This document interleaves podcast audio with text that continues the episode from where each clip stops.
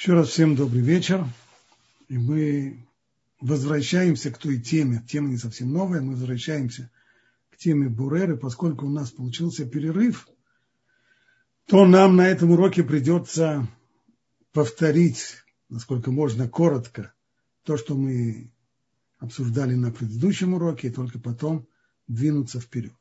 Итак, тема наша сегодня – это одна из 39 Мелоход Шаббат – отбор – или бурер. И для того, чтобы разобрать законы этой мелахи, этой работы, нам необходимо вспомнить один принципиальный вопрос, который мы задали на прошлом уроке. Этот вопрос подобен тому, который мы задавали, когда изучали работу ПАМО. А именно, если суть отбора, как э, работы, как мелахи, состоит в том, что отделяется пища от отходов, а так это действительно было при сооружении мешкана, откуда мы, собственно говоря, и черпаем все наши понятия о работах, запрещенных в субботу. Там отделяли съедобное от несъедобного или несъедобное от съедобного. В любом случае, то как же может человек вообще есть в субботу, не нарушая запрета, потому что ведь в процессе еды каждый из нас – постоянно делает именно эти действия. Мы постоянно отделяем съедобное от съедобного. Едим яблоко, оставляем отгрызок. Ну вот, э, отделили съедобное от несъедобного. И едим куриную ножку, то отделяем, э, сначала многие люди снимают кожу с нее, затем отделяют мясо от кости. Дважды уже произошло подобное отделение, подобный перебор. Так э, Понятно, что в субботу нам не запрещено есть, поэтому необходимо нам, другого выхода нет, разделить между тем, что называется дерех ахила, то есть обычный процесс еды, когда мы понимаем, что то, все то, что мы можем отнести к обычному процессу еды, не может быть характеризовано как мелаха. Так вот, нам нужно разделять, различать между отбором в процессе еды и отбором, который представляет собой мелаху, конструктивную работу по приготовлению пищи. И для этого нужно озвучить более или менее ясные критерии.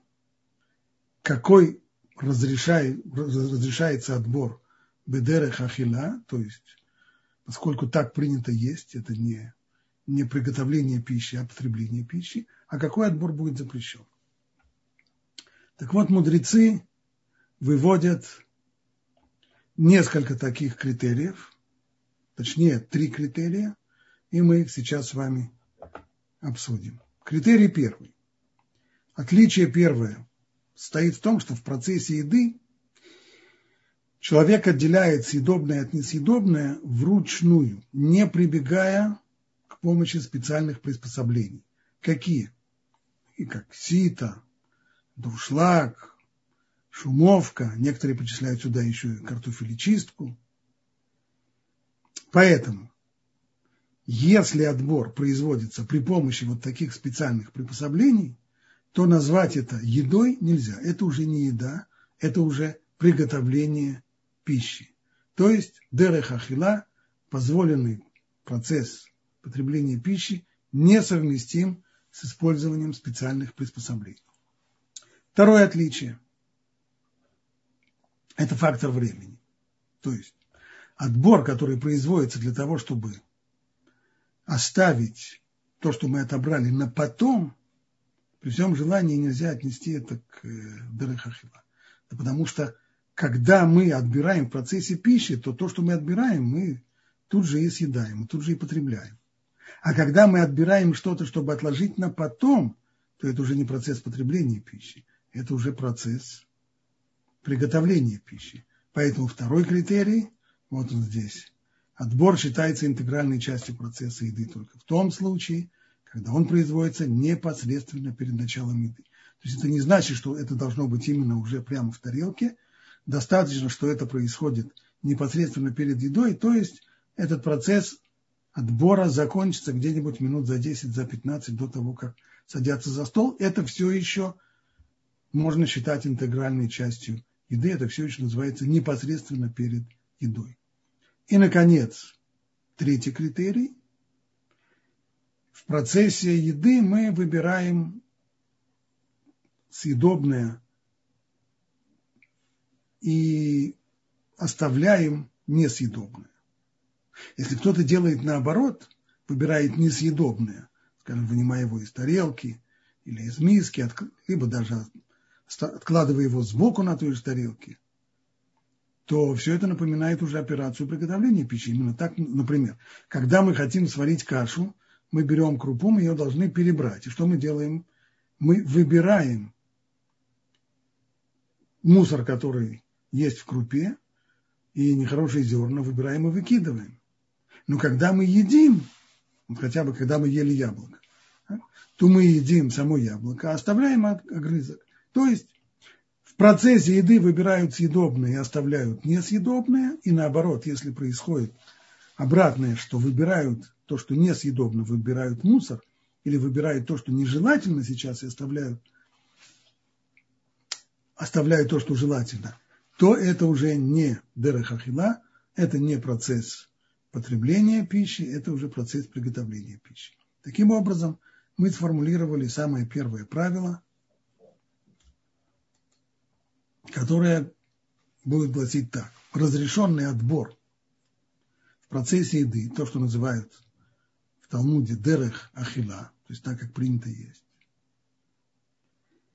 он должен производиться в соответствии с этими тремя критериями, которые мы обозначили заглавными буквами первыми С, В, П.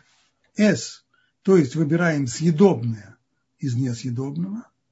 В, выбираем это вручную, П перед едой, непосредственно перед едой.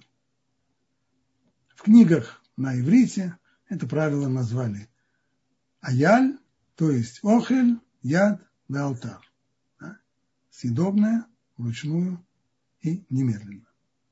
Получается, что в трех случаях нарушается запрет Торы, а именно достаточно того, что хотя бы один из критериев не соблюдается, и мы имеем дело с запретом Торы, а именно в трех случаях. Когда отбирают несъедобное, тогда, несмотря на то, что отбор делается вручную для немедленного использования, это уже запрещено, потому что нарушен критерий S, а именно, что в процессе еды мы выбираем съедобное из несъедобное. Сделали наоборот, тогда то, что мы соблюдаем два остальных критерия, что выбираем вручную и непосредственно перед едой, уже не спасает. Запрет нарушен. Второй вариант. При отборе при помощи специальных приспособлений тоже нарушается запрет Торы. Даже если мы отделяем съедобное от несъедобное и непосредственно перед едой, это тоже не помогает, потому что нарушен критерий В вручную.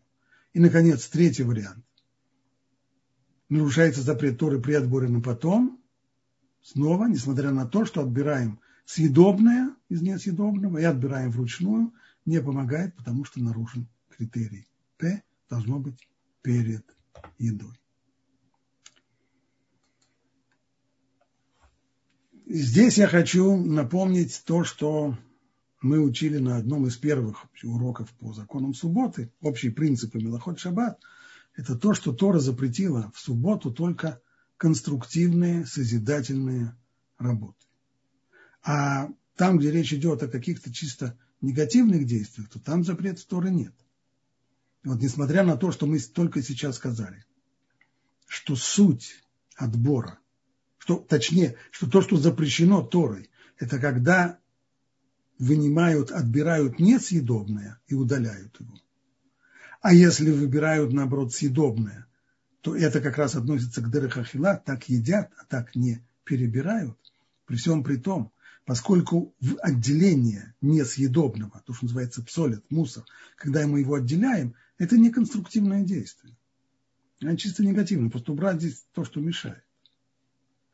Поэтому мы должны сказать, что на самом деле суть этой мелахи, отбор борер, не в том, что мы убираем нежелательное, что мы убираем мусор, а в том, что мы, вот эта смесь, у нас есть состояние нежелательное, есть смесь, в котором перемешано съедобное с несъедобным.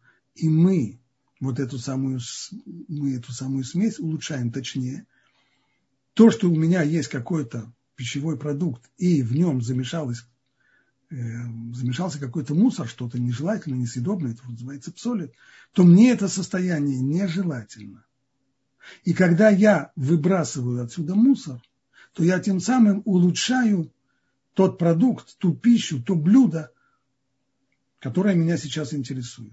Стало быть, суть работы не в том, что выбрасывается нежелательное, а в том, что улучшается то, что желательное. Но улучшается путем удаления нежелательного ингредиента.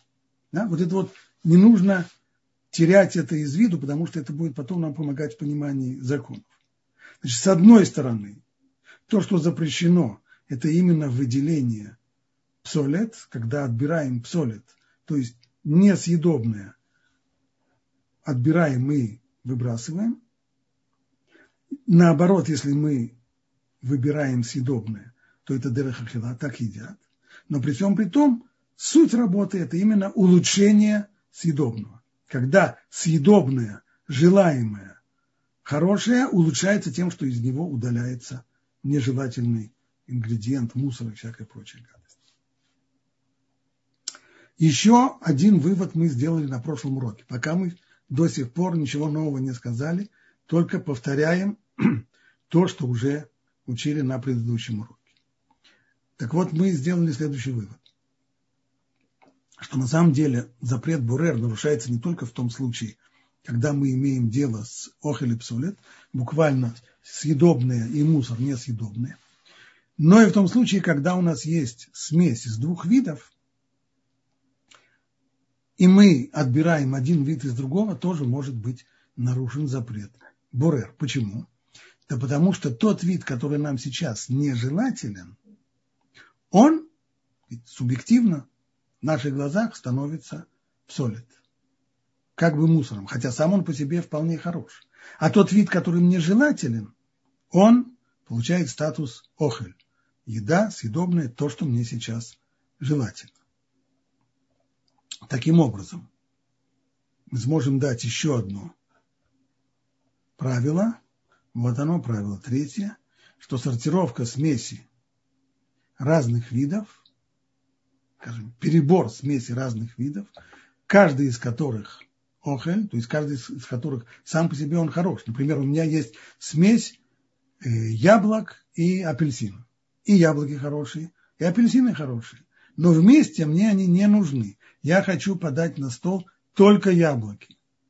Так вот, яблоки, которые мне сейчас желательны, они становятся субъективно охель, съедобные, а апельсины, хотя они просто замечательные, но мне они сейчас нежелательны, они становятся как бы псолят, нежелательным. Вот это поэтому правило говорит, что перебор смеси разных видов – каждая из которых охель должна производиться по принципу СВП, то есть съедобная, то есть мы выбираем вид, который нам желательный, а не наоборот. Делаем это только вручную и только непосредственно перед употреблением. Если же смешано несколько предметов одного вида, и среди них нет псоли, то можно выбирать как угодно. Это как раз применение предыдущего правила здесь, а именно Предположим, у меня есть апельсины, но апельсины разные, большие и маленькие. Вопрос, здесь есть э, какой-то мусор? Нет, маленькие апельсины, они не мусор. Они, они хорошие, они ничего, только они маленькие. Если здесь два вида, смешаны ли здесь два вида? Нет, потому что маленькие и большие апельсины – это не два разных вида. Это один и тот же вид. Стало быть, я вполне могу отобрать любым способом, который мне нравится, могу отобрать большие от маленьких. Потому что здесь нет ни мусора, ни двух видов. Для того, чтобы сказать, что передо мной смесь из двух видов, по отношению к которой нужно соблюдать эти жесткие правила Дера Хахила, чтобы было съедобное вручную и перед едой, для этого вещи должны отличаться по объективным признакам. Подчеркнем это еще раз.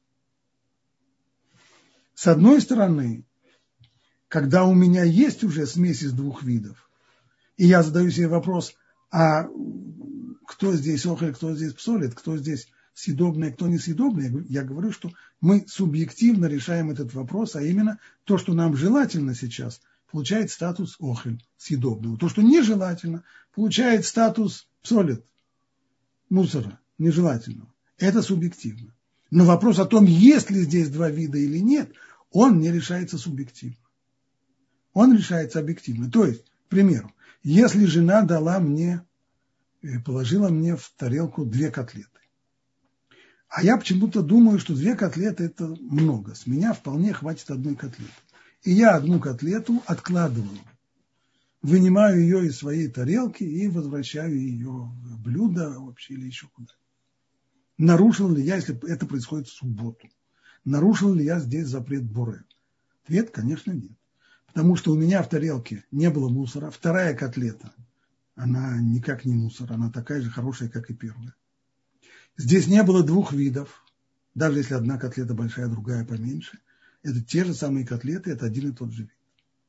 Поэтому то, что я решил субъективно, что мне хватит одной котлеты, а вторая мне сейчас нежелательно, я не хочу переедать, то это не превращает эту котлету в новый вид, не превращает ее в мусор, и запрет на бурер здесь не нарушен. А когда же мы говорим, что есть разные виды, вот четыре возможности. Когда есть предметы различные по названию, например, рыба, карп, окунь, вилки, ложки, либо по вкусу мясо жареное и вареное, то есть та же, та же самая говядина, но жареное и вареное – это два вида, либо по использованию, например, глубокие мелкие тарелки, либо по логическому признаку. Вот только тогда значит, мы можем еще раз резюмировать, что с запретом отбора мы имеем дело в двух случаях. Либо у нас есть смесь съедобного с несъедобным, то есть настоящим мусором, с тем, что не годится в пищу, или мы это не любим, просто для нас это, может быть, для других людей это пища, но для нас это мы это не едим. Для нас это совершенно неприемлемо, и для нас это псолит. Это один вариант. Второй вариант, когда есть смесь двух видов. Но в любом случае должна быть смесь. Там, где нет смеси, то там нет места запрету бурер. Ибо, как мы помним, запрет бурер, суть его в том, что улучшается то, что съедобно и желаемо улучшается. Чем оно улучшается? Тем, что когда оно было смешано с чем-то нежелательным, то нам это не нравилось, и мы хотим, чтобы это не было смешано с чем-то нежелательным. Либо с мусором, либо с другим каким-то видом, мы хотим разделения видов. Но если смеси нет, то нет и запрета бурер. Смеси бывают, как говорят пуским, трех видов – и у них есть разные законы. Первый вариант, самый простой, фактически это вот полная смесь. Полная смесь, пример ее это э, салат помидоров с огурцами, из помидоров с огурцами. То есть кусочки помидоров и огурцов смешаны в полном беспорядке. Это полнейшая такая смесь. И в такой смеси, если что-то нам нежелательно, предположим, кто-то туда добавил еще и репчатый лук. И мы даем этот салат человеку, который репчатый лук, скажем, кому-нибудь из детей, который репчатый лук на дух не переносит. Если он начнет вынимать лук из этого салата, даже самое малое количество лука он вынул, а там еще много кусков лука осталось, при всем при том нарушен здесь запрет бурер, потому что в данном случае вынимали псолет для того, кто лук не ест, для него это псолет, это для него мусор, вынимали здесь несъедобное из съедобного, и поэтому был нарушен запрет. Второй вариант – это смесь вместе контакта. То есть охель и псолет, съедобные и несъедобные, они не перемешаны по всему объему, а только локально, в местах касания. Пример тому – это персик, который подгнил с одной стороны. По всему объему персика смеси гнилого с э, живым и здоровым, и здоровой частью персика нет. А где есть эта смесь? только по месту контакта. Такой же смесью являются предметы, которые друг к другу прикреплены либо естественным образом, либо искусственно кто-то, например, слива с косточкой. Здесь, безусловно, в месте контакта, там, где мясо сливы касается косточки, там и есть действительно, вот в этом месте есть, можно говорить про смесь. Банан с кожурой. Да? Там, где внутренность банана касается кожуры, там и происходит, там есть действительно смесь. Поэтому, если мы берем нож и отрезаем, скажем, гнилую часть персика, это первый пример, который мы отобрали. Есть персик, который подгнил. И мы отрезаем гнилую часть точно по границе. Там, где проходит граница между сгнившей частью и между здоровой частью персика, то такое отделение должно проходить по принципу СВП, по правилу СВП, то есть отделять съедобное вручную и для непосредственного, непосредственно перед едой, для, для немедленного употребления. И здесь это будет сложно, потому что если мы отрезаем гнилую часть, чтобы выбросить ее, то мы сразу же пришли в противоречие с правилами Бурер, потому что мы здесь отделяем несъедобную часть, мусор мы отделяем, подгнившую часть от здоровой части. И это уже нехорошо. Но если мы то же самое по поводу банана. Есть у нас банан, часть которого подгнила. Если мы отрежем в том самом месте, где проходит граница между гнилой и здоровой частью банана, то у нас есть, мы сталкиваемся на полном серьезе с запретом буры. Но если мы отрежем подальше от гнилой части, а в районе здоровой части банана или персика, то здесь мы можем делать это любым образом. Потому что здесь запрет Бурер места не имеет, и мы можем здесь отрезать и то, что мне нежелательно, и отрезать это на потом, и как угодно. Почему? Почему, если я режу не в, по границе гнилого, а чуть поодаль, почему в данном случае мы не имеем дела с э, запретом бурер? Есть два объяснения. Первое объяснение гласит, что когда мы удаляем солид, когда мы удаляем несъедобное вместе с частью съедобного, то это не называется отбором. Отбор – это вот полный вот, э, как это, как это говорится, мухи отдельно и котлеты отдельно. Вот это называется отбор. А когда муху вместе с куском котлеты, то это отбором не является. Это одно объяснение. Второе объяснение, я говорю, ничего подобного когда мы из смеси удаляем хотя бы немного мусора, несмотря на то, что вместе с мусором мы удаляем и желаемую часть, и съедобные тоже, то запрет на бурер, э, безусловно, нарушается. Скажем, в полной смеси, то, что мы говорили, эм, салат из свежих овощей. Салат, в который добавили репчатый лук. Если тот, кто не любит репчатый лук, начинает его выбирать, и выбирать, поскольку кусочки репчатого лука мелкие, их порубили мелко, то когда он достает этот лук, вместе с луком у него в ложку попадает еще немного кусочков помидора тоже.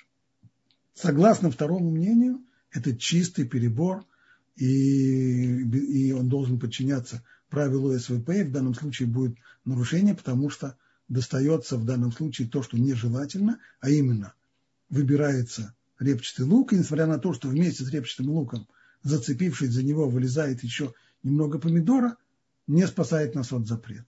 А почему же тогда можно разрезать банан в, в том месте, где э, в здоровом его месте, поодаль от границы, поодаль от того места, где начинается гнилая часть банана? Да потому что там никакой смеси нет. Там я отделяю два куска банана, здорового, живого, друг от друга. Это все равно, что взять банан, который совершенно не гнилой, и разрезать его на две-три части.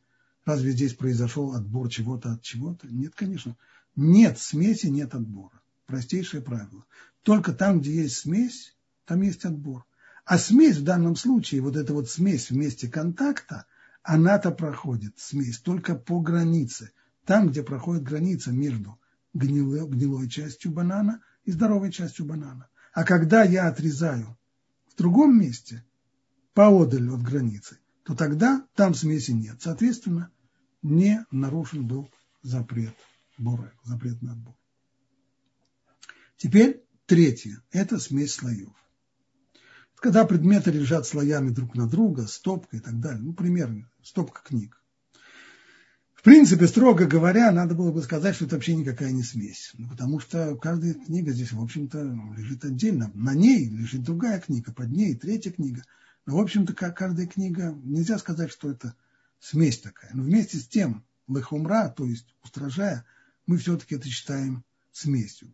Потому что вот в таком виде, когда книги навалены или какие-то другие предметы навалены ворохом или стопкой, нам это нежелательно. Я люблю, когда у меня книги разложены по полочкам. Не люблю, когда книги навалены на столе. Не люблю. Поэтому все-таки вот э, такого рода смесь слоев мы тоже считаем смесью. И что это означает? Стало быть, если я снимаю верхний слой для того, чтобы им воспользоваться. Предположим, у меня есть ящик с фруктами. Нижний слой – апельсины. Верхний слой – яблоки. Я хочу эти яблоки подать на третью трапезу, и поэтому я их сейчас достаю из, из ящика. Причем яблоки и апельсины не лежали в этом ящике в перемешку, они лежали слоями был слой апельсин внизу, и над ним был слой яблок. А я снимаю яблоки. И если я их снимаю не для того, чтобы их сейчас сразу съесть, а для того, чтобы их оставить, переложить в другое место и подать их на третью силдун, предположим, то есть нарушается здесь принцип П, перед едой непосредственно, то это криминал. Вместе с тем Пускин говорят, что если я хочу наоборот – я хочу сейчас апельсины. Но добраться до апельсин я не могу, потому что сверху лежат яблоки. И если я убираю эти яблоки только для того, чтобы добраться до апельсин, тогда запрет не нарушен. Ибо запрет нарушается, когда есть перебор, мы сказали, только тогда, когда улучшается съедобная часть, желаемая мне часть. Какая в данном случае желаемая мне часть? Апельсины. Апельсины как лежали на дне ящика, так они и лежат. То, что убрались отсюда яблоки, которые над ними лежали, апельсин это не затрогало, никакого улучшения по отношению к апельсинам не произошло. А то, что убрались отсюда яблоки, так про них никто не думал. Они это чисто негативное действие, убрать здесь то, что мешает. И мешает. Но, но, сразу скажем, если есть такая же смесь слоев, но один из слоев – это не просто другой вид, как в первом примере, который я разобрал, слой яблок, который лежит на слое апельсинов. А если, скажем, сверху слой, то, что действительно псолит мусором, например, эти яблоки, они не только яблоки, были бы они яблоки еще, ладно, они еще и подгнившие. У меня есть хорошие, замечательные апельсины, над ними лежали яблоки, и начали они гнить, я их сейчас хочу убрать для того, чтобы у меня остались нормальные апельсины. Вот здесь уже проблема. Потому что то, что лежат гнилые яблоки на апельсинах, это серьезно ухудшает апельсины. И убирая эти гнилые яблоки, я серьезно улучшаю положение апельсин. Если бы яблоки были нормальные, не гнилые, то их удаление только для того, чтобы добраться до желаемых мне апельсин, оно не улучшает сами апельсины. Но если сверху лежали гнилые яблоки, то, что определяется как псолит, то вот такой уже отбор, он относится к криминалу. Ну и до конца нужно сказать, что смесью, э, если мы имеем дело с большими крупными предметами, которые плавают в жидкости – Например, яйца в воде, клетки, кнейдлах в супе, большие куски мяса в соусе, огурцы в рассоле, то назвать это смесью нельзя. То есть, когда твердые крупные предметы плавают в жидкости, то это не смесь, и вынимать их можно любым желаемым нам образом, не соблюдая строгие правила, съедобное вручную перед едой. Мы подходим к концу теоретических основ, и нам нужно рассмотреть еще один важный вопрос. У меня есть смесь, в кучу навалены разные вещи. Куча книг на столе или куча белья, которое сняли в пятницу перед наступлением субботы, сняли с веревки, высохшее белье. И оно все сложно в кучу. Если я хочу его рассортировать, является ли сортировка запрещенным видом отбора? На первый взгляд нужно было сказать, что нет. Потому что даже, с одной стороны, мы говорим, что даже если у нас есть смесь двух видов, и оба вида хорошие, и никакого мусора там нет, все-таки смесь двух видов говорит нам, что если мы попытаемся эту смесь перебрать, то мы можем нарушить запрет Боры. Это верно. Но это только потому, что есть там один желаемый вид, а другой нежелаемый. Тот, который мне желаем сейчас, становится охль, нежелаемый становится псолит. И перебор здесь входит в обычные рамки субботней мелахи. Но сортировка это не то. Сортировка это не означает, что какой-то вид мне нежелателен. Мне нежелательна смесь. Предположим, у меня вилки, ложки, ножи все свалены в кучу, а я хочу их разложить по местам. Ложки отдельно, вилки отдельно и ножи отдельно. Как, что здесь из этой посуды мне нежелательно? А ничего. Мне нежелательно то, что они лежат в перемешку. А я хочу их разложить по Или книжки, они в перемешку. А я хочу их разложить по полочку. У меня здесь нет желательных или нежелательных книг. Мне все эти книги желательны. Каждый на своем месте, на своей полочке. Мне нежелательно то, что они лежат в перемешку на столе. Вместе с тем, мы считаем, что сортировка – это тоже вид запрещенного отбора. Почему? Да потому что даже если у меня есть эти, вот эта смесь вилок, ложек и ножей, мне нежелательно, что они все вместе перемешаны, а я их хочу по отдельности, это значит, что каждый из этих трех видов, он становится субъективно, псолит, нежелательной частью по отношению к другим. Вилки нежелательные мне в смеси с ложками. А ложки нежелательные в смеси с вилками. Ножи нежелательные в смеси с вилками и ложками. Каждый из них нежелателен. И какой бы я ни отбирал, получается, что я отбираю тот вид, который мне нежелателен. Вот почему мы говорим, что нужно, если у меня есть вот такая вот смесь различных предметов, различных видов, то сортировать ее нужно в соответствии с правилами, которые мы говорили выше, а именно С, В, П, то есть выбирать съедобное вручную и непосредственно перед едой. Что это означает на практике? Скажем, если у меня свалены в кучу вилки, ложки и ножи, а я хочу сейчас сервировать стол, то есть положить около каждой тарелки набор вилки, ложки и ножа. И получится, что все они будут лежать по отдельности. Нож с правой стороны, вилка с левой стороны.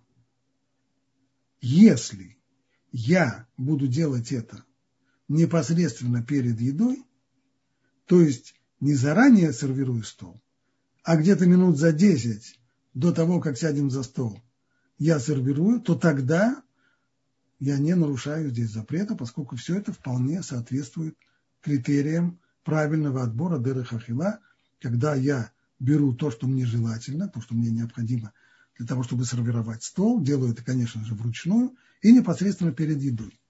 Но если я хочу разобрать это на потом, например, сейчас я просто хочу разложить по э, ящикам, у меня в ящике есть отдельное отделение для ложек, отдельное для вилок, и я их сейчас перебираю на потом, и только через несколько часов я этим воспользуюсь для того, чтобы подать на стол, то тогда я нарушаю запрет Бурер. Детские игрушки. Лежит, пол усыпан мелкими детскими игрушками, кусками лего, еще чего-нибудь. Если мама приходит в ужас и говорит, нужно все это убрать, ну и как убирают такие вещи, как убирают такие игрушки, их нужно разложить по, по отдельным их коробочкам и их рассортировать. Если это нужно сделать для того, чтобы прибрать комнату, то тогда требовать этого от детей нельзя, ибо это чистый перебор. Этот отбор будет запрещенный, поскольку мы не собираемся сейчас пользоваться. Вот если для того, чтобы играть, детям нужно разделить и рассортировать эти игрушки, к примеру, не совсем детскую, если у нас есть в, в коробке с шахматами, у нас есть в, в перемешку белые и черные фигуры, то мы их сейчас разделяем белые отдельно, черные отдельно, для того, чтобы сейчас сесть и сыграть в шахматы, тогда это разрешенный отбор.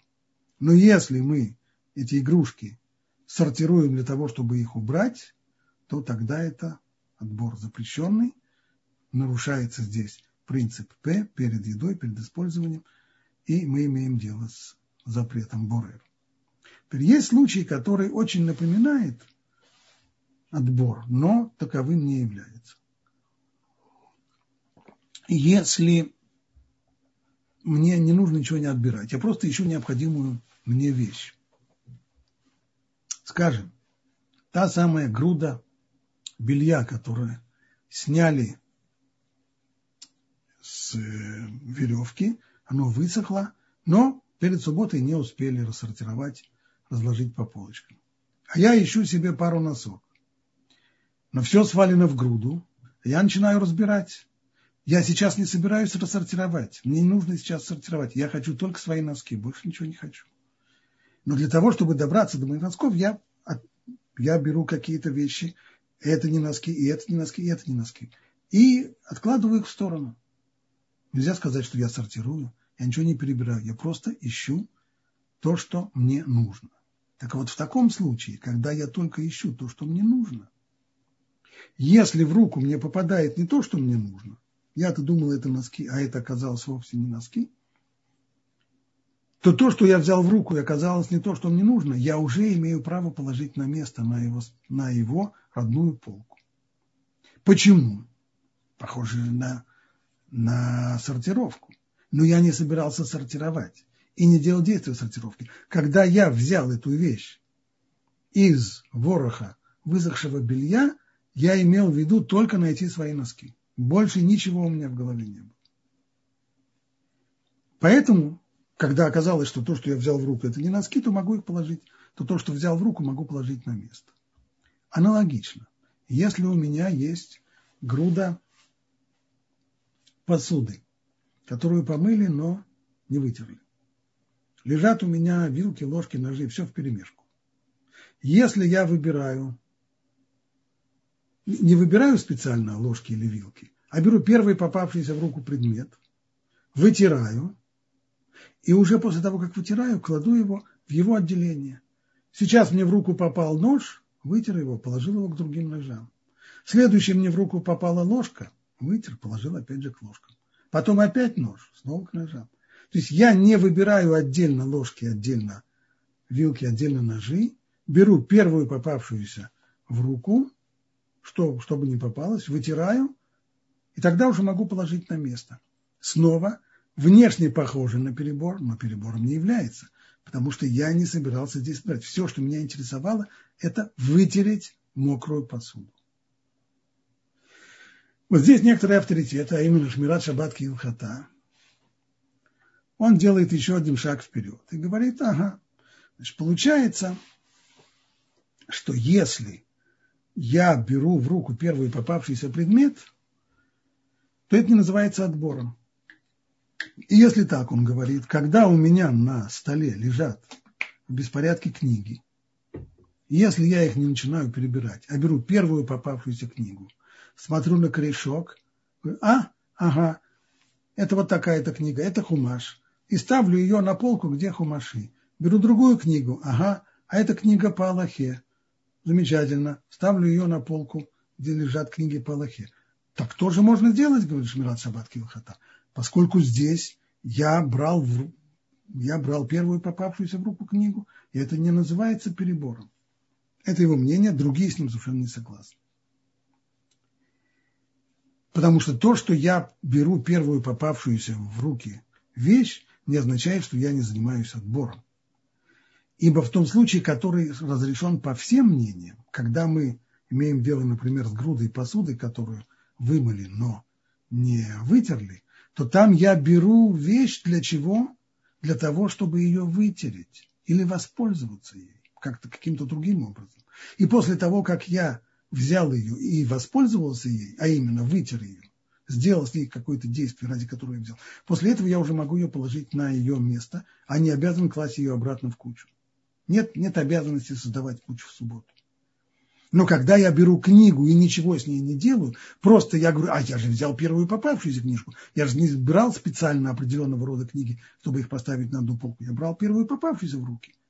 Это не спасает согласно мнению большинства пуским, не спасает меня от запрета Бурер. Поэтому если уже искать аналогию, как можно будет разобрать книги на столе, чтобы поставить их все на правильные полки, тогда я беру первую попавшуюся книгу, раскрываю ее и читаю ее, а после того, как я почитал, не обязан ее обратно возвращать в кучу, а могу ее поставить на ее родное место на полке. Вот теперь когда мы закончили все теоретические предисловия, мы можем составить алгоритм решения вопроса по каждому конкретному случаю в жизни, каким образом мне решать, есть ли у меня проблемы здесь бурер или нет, и каким образом можно что-то отобрать, перебрать. Алгоритм здесь такой. Первый вопрос, который мы себе задаем, вопрос кардинальный, есть ли здесь смесь или нет. Мы уже говорили, нет смеси, нет запрета на буры. Если смеси нет, как, например, э, яйцо, которое в воде, его сварили в воде, вареное яйцо в воде, это не смесь. Стало быть, можно выбирать любым способом. Могу вынуть яйцо, но потом могу вылить воду, нет никаких ограничений. Если же смесь есть, то мы должны задать себе вопрос, это смесь одного вида или нет. Если это смесь одного вида, например, у меня есть там только яблоки, то я спрашиваю, а есть ли в этой смеси псолит? Есть ли здесь что-то негодное в пищу? Иными словами, по отношению к яблокам, а есть ли здесь яблоки подгнившие или нет? Если нет,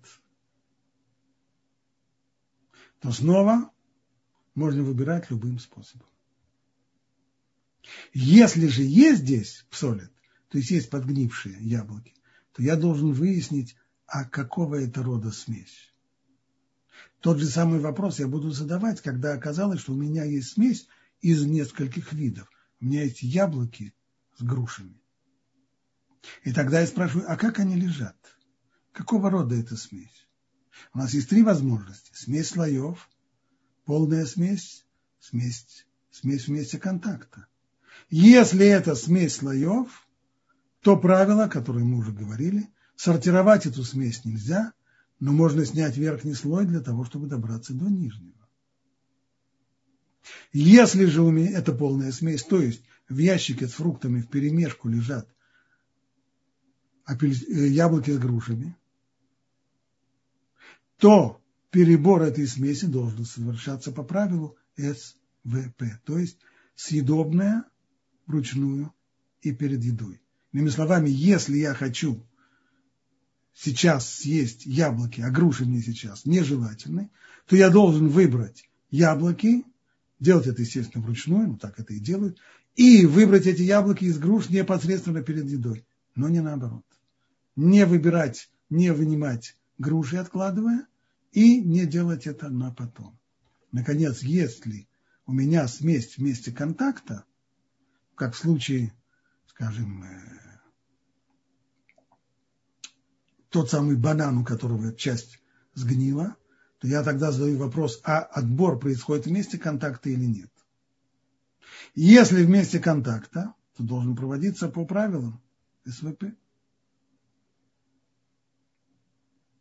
То есть отделить съедобное вручную и непосредственно перед едой. Если же я провожу отбор не в месте контакта, то есть, как мы разбирали в конкретном примере, я разрезаю банан, но не там, где проходит граница между здоровым бананом и подгнившей частью, то тогда можно выбирать любым способом, ибо на самом деле никакого запрета на бурер в этом быть не может, просто разрезается банан на несколько частей. Вот по этой схеме мы и начнем прогонять конкретные вопросы из жизни на следующем уроке. А сегодня мы здесь можем со спокойной совестью закончить и перейти к вопросам. Спасибо большое. Э, а можно нам эту, э, вы пришлете мне вот эту схему, а я ее э, опубликую и в WhatsApp группе, и в Фейсбуке в комментариях под видео. Да. Э, потому что, мне кажется, это очень удобная вещь. Я даже хочу распечатать и себя на кухне повесить. Почему-то мне кажется, что бурер это все на кухне. Вот как-то больше всего. Хотя, вот видите, вы сейчас сказали, что следующий урок мы будем прогонять э, примеры по этой таблице, но тем не менее у нас очень много вопросов. Первый вопрос по поводу книг. Вот ставить книгу на место, если это одинаковые книги, они отличаются только номерами, допустим, или по буквами алфавита, или как-то, то все равно можно на место ставить? Поставить на место означает, если у меня э, восьмой том затесался между вторым и третьим, то он сейчас не на месте. Если я его ставлю после седьмого тома, то я его выдружаю на место. Это значит, что если у меня книги лежат в перемешку на столе, и если я их сейчас начинаю расставлять или я начинаю их сортировать, например, они у меня в перемешку не на столе, они в перемешку на полке, а я начинаю сортировать их правильно, раскладывать по местам, чтобы после второго тома шел третий, после третьего четвертый и так далее. Это тоже сортировка, которая подчиняется общим правилам, и в данном случае делать так в субботу не следует. Если я беру любую книжку, еще раз, любую книжку не на выбор, а первую попавшуюся в руку, и читаю ее, а после этого ставлю ее на правильное место и ставлю второй том как раз между первым и третьим, тогда это, согласно всем мнениям, разрешенное действие. Если ее не читать, а просто брать первую попавшуюся в руку, тогда это разрешено, согласно мнению Мират Шаббат Килхата, но большинство пускин это не разрешают. Спасибо. Э, следующий вопрос. Как можно в шаббат разделать гранат? И можно ли вообще? Можно ли отделить зерна?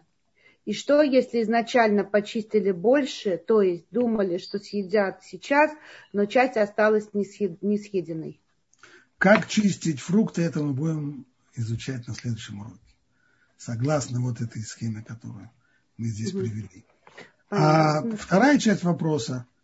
Нет никакого криминала в том, что если человек думал, что ему понадобится много гранатов, и он почистил много гранатов разрешенным образом, а все не съели, то криминала нет. Ничего страшного не произошло.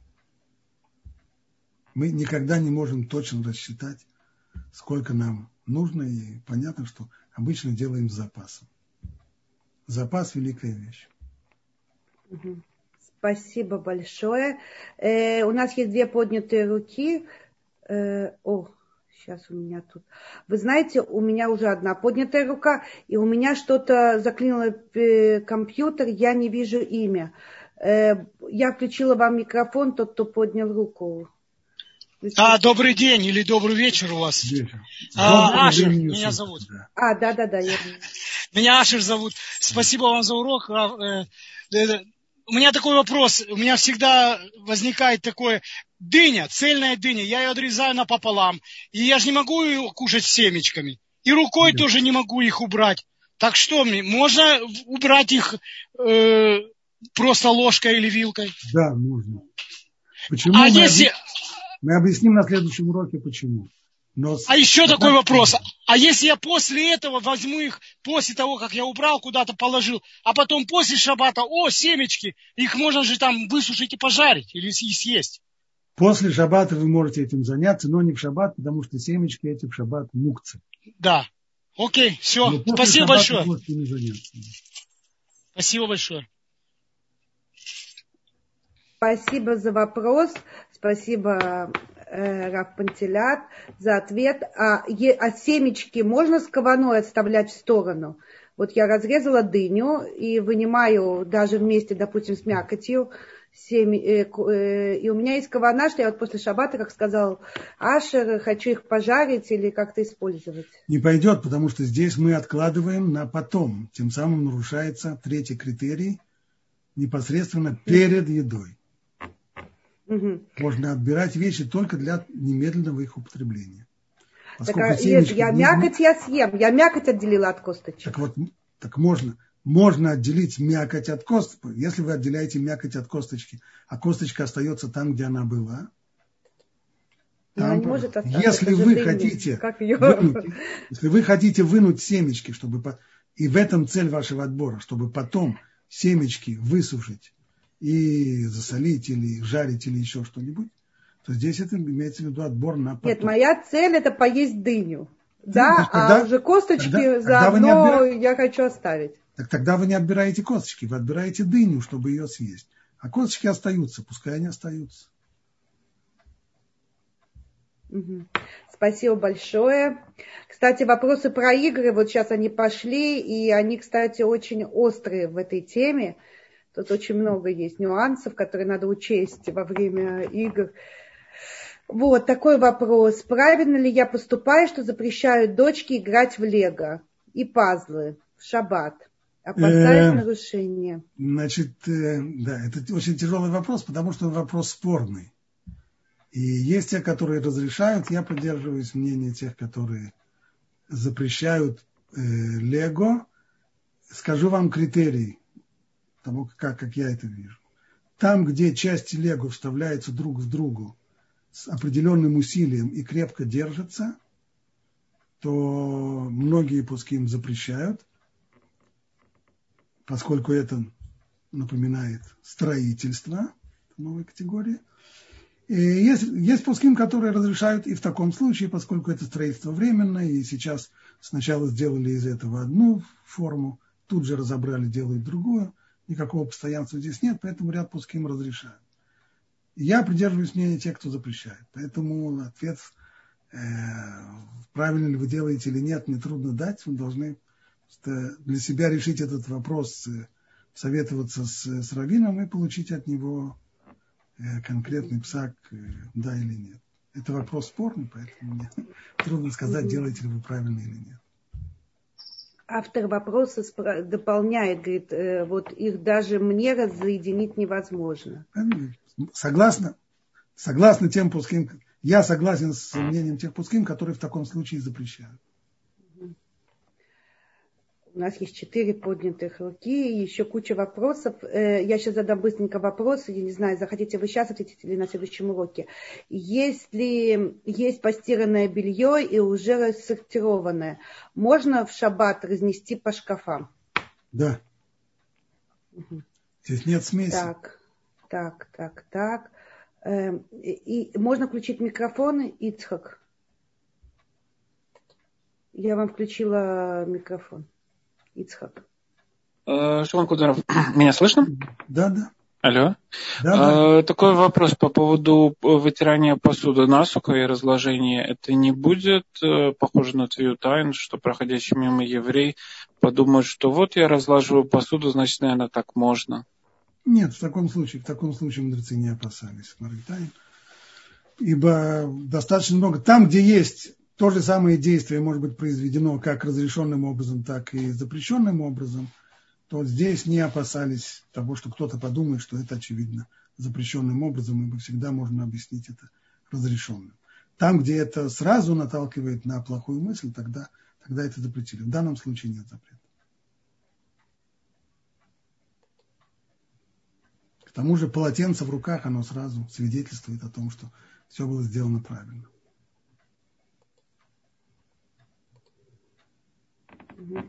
Спасибо большое. И следующая поднятая рука э, Рита Сара Рут. Я вам включила микрофон.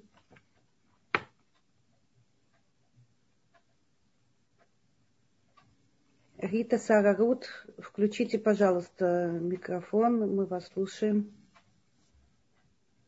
Угу. Что-то не получается. Это следующий наш участник Батя. Батя, я вам включила микрофон. А, шалям, Квадараф. У меня вопрос такой. Я хочу немножко вернуть вас э, к предним вопросам для семечки и дыни. Ну, там, арбуз. Да. Если человек считает, что оба съедобные, допустим, что я считаю, что семечки съедобные, как и некоты, то тогда имеет ли какого значения, что я буду отделять? Они съедобные, я... они съедобные сейчас или потом, когда их вы высушите и, или пожарите? На потом это уже другой запрет, э, поняла я это. На потом, Нет, допустим, съедобные... что нет у меня потом. Я, я понимаю, я задаю сейчас другой вопрос. Вы их едите в, таком, в живом виде, не сушеные? Не-не, я теоретически, я их не еду. Я просто теоретически, потому что это э, просто пример, это арбуз. Ну, допустим, арбуз, что есть да, что-то, например, там арбуз нет мы будем, такая... Мы, да, мы будем разбирать арбуз на следующем занятии. Поскольку арбузные семечки это то, что нам нежелательно, в данный момент мы их не едим, поэтому нужно разобраться, как можно правильно есть арбуз – это мы будем делать. Поскольку у нас сейчас э, декабрь месяц, я подозреваю, что арбуза у вас не будет на ближайший шаббат, поэтому подождем следующего урока и разберем этот вопрос на следующем уроке. Согласны? Да, извините. Спасибо. Хорошо.